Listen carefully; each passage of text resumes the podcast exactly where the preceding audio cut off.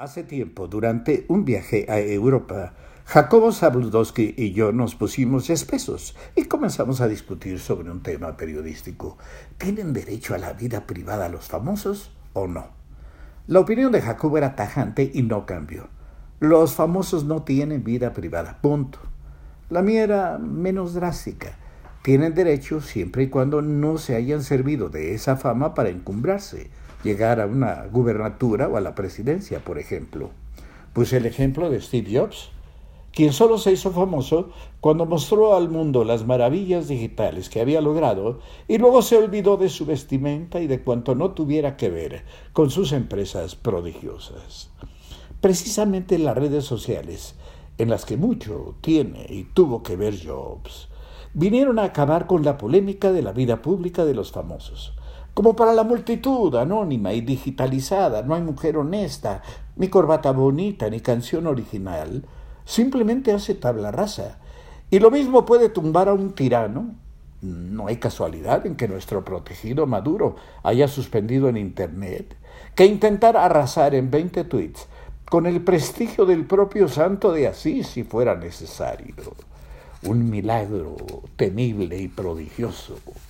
Las redes. Frente a ellas, solo recuerdo el consejo de mi abuela, tan llena de aros para bordar en el regazo, cuentas de colores al cuello y filosofía de rancho en la punta de la lengua.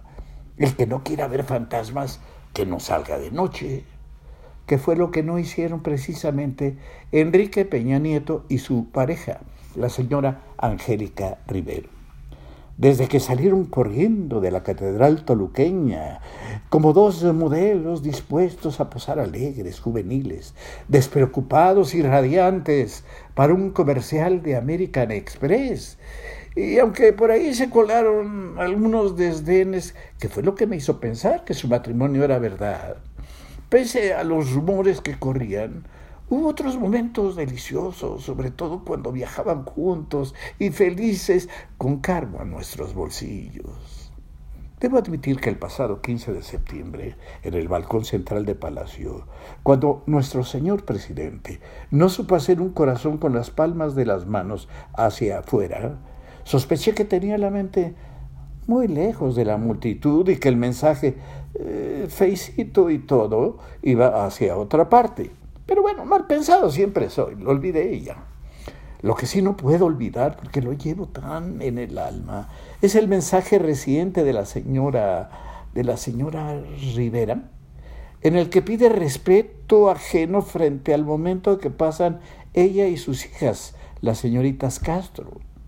Caray, si no estuviese tan reciente aquel otro mensaje en el cual llorando trató de explicar lo inexplicable, el origen de la Casa Blanca, cuyo destino aún se desconoce, casi habría sentido ternura. Ay, claro, ahora muchas bromas, muchos twitters, muchos memes. Eh, Peña Nieto viene a vivir con nosotros. Albricias, albricias. Pero ni modo. No podemos olvidar que desde hace siglos, frente a los excesos del poder, al pueblo solo le queda el recurso de la burla y el humor. Un recurso al fin y al cabo.